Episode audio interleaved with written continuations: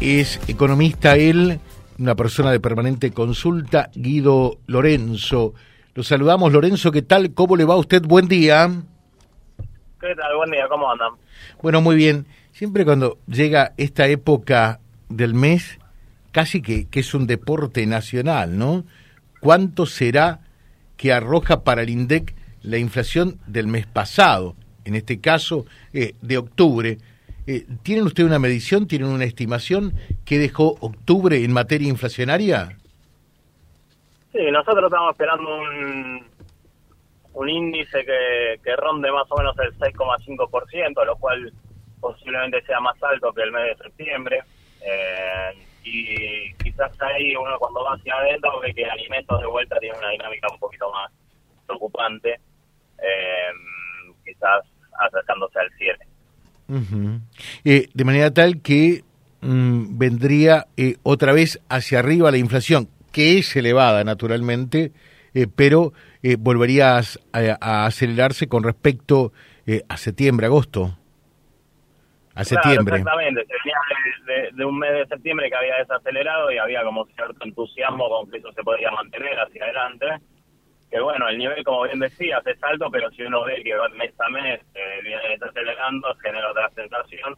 También en este caso posiblemente veamos una reversión de, de esa tendencia y por eso también la desesperación, digamos, de medidas que aparecieron ahora al principio de mes, como la idea de un congelamiento de precios eh, y otras, la posibilidad de importar con dólares propios, digamos, todas medidas medio como tomadas así al voleo, hablando mal y pronto, como para para contener y tratar de mostrar que se está haciendo algo desde la política económica. No digo que se haga efectivamente, pero por lo menos para mostrar que hay avances o que se intenta, digamos, controlar eh, la aceleración de la inflación.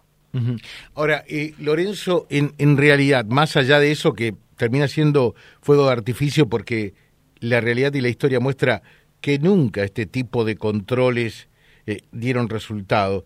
Eh, y, y, y, estos gobernantes y los políticos son los únicos que siguen tropezando una y tantas veces con las mismas piedras, con los mismos escollos eh, y, y, realmente sin, sin resultados, ¿no?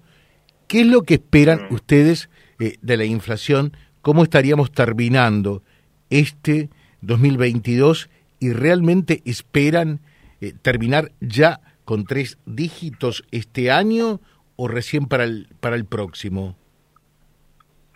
Este año ya está jugado y uno puede esperar una inflación que sí, que ronde el 100%. Puede ser 98, puede ser 102. La verdad que no hace la diferencia, va a ser una cuestión mera, digamos, de anecdótica, si llama los certificados o no, pero nos encaminamos hacia ahí. Lo que sí quizás preocupa es cuando uno mira hacia adelante, 2023, que no hay factores, digamos, que uno pueda decir, bueno, la verdad es que con esto bajaría la inflación, digamos, ¿no? Se aceleraría y la verdad que se viene a un, un el diputado es un proyecto de ley de presupuesto nacional que tiene una inflación prevista del 60% y nosotros ahí decimos no hay razones para creer que eso suceda, tipo de cambio se va a tener que acomodar a otro nivel, eh, las tarifas van a tener que seguir subiendo, los salarios de vuelta y paritarias por encima del 100%, con lo cual no no se ve que haya realmente algo para combatir la inflación de, lleno o que pueda, haga pensar que pueda bajar 40 puntos de un año al otro. Ahora, eh, yo quiero que en esto, eh, más allá de una opinión, eh, le, le, explique a la audiencia por qué eh, los distintos gobiernos siempre tratan de minimizar eh, la, la inflación. ¿Por qué se da eso? Es una cuestión de, de preferencia, digamos, de en para decirse el presupuesto. Sí, sí. Okay.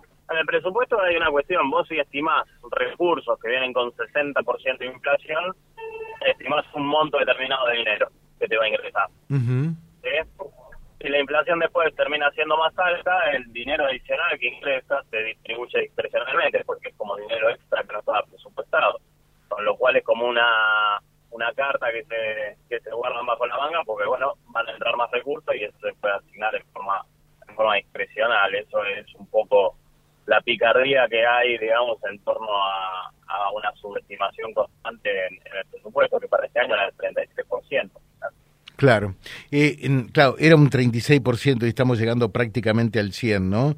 que fiero le erraron, no feo, fiero le erraron realmente, ¿no?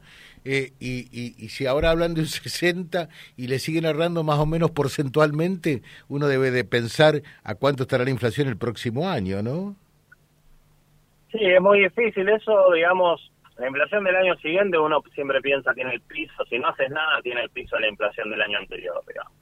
Porque por cuestiones de cómo se van actuando los contratos, cómo se va indexando, digamos, la economía, bueno, ya adquirió esa gimnasia, con lo cual uno puede decir piso 100 para el año 2023.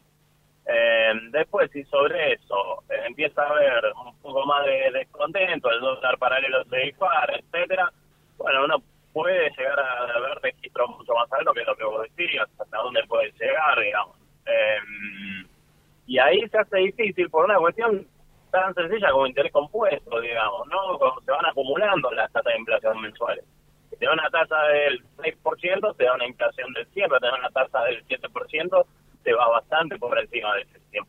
¿Me explico? Entonces, va a ser difícil eh, seguirle o estimar una proyección para el 2023 una cota superior. Uno puede decir, bueno, un piso de 100, pero para arriba, la verdad que queda, queda la preocupación de Eh, y desde ese punto de vista, está claro cuando se da una inflación en estos términos, en estos números, inexorablemente no hay forma eh, en que el salario pueda empardar esta espiral inflacionaria, ¿no? Es que entras en una dinámica que la verdad que no, no le conviene a nadie, que es básicamente sí, te negocia 100% de aumento de salario, pero parte de eso se traslada a precios y la parte de que se traslada, buena parte de esa que se traslada a precios, acelera aún más la inflación y después vienen reclamos y la verdad que se termina negociando quizás un precio se fija todos los días, el salario no se fija todos los días para un sector, ¿no? Entonces ese es el donde termina perdiendo en la, la frecuencia, digamos, la negociación. Posiblemente veamos negociaciones más cortas. Claro, perfecto.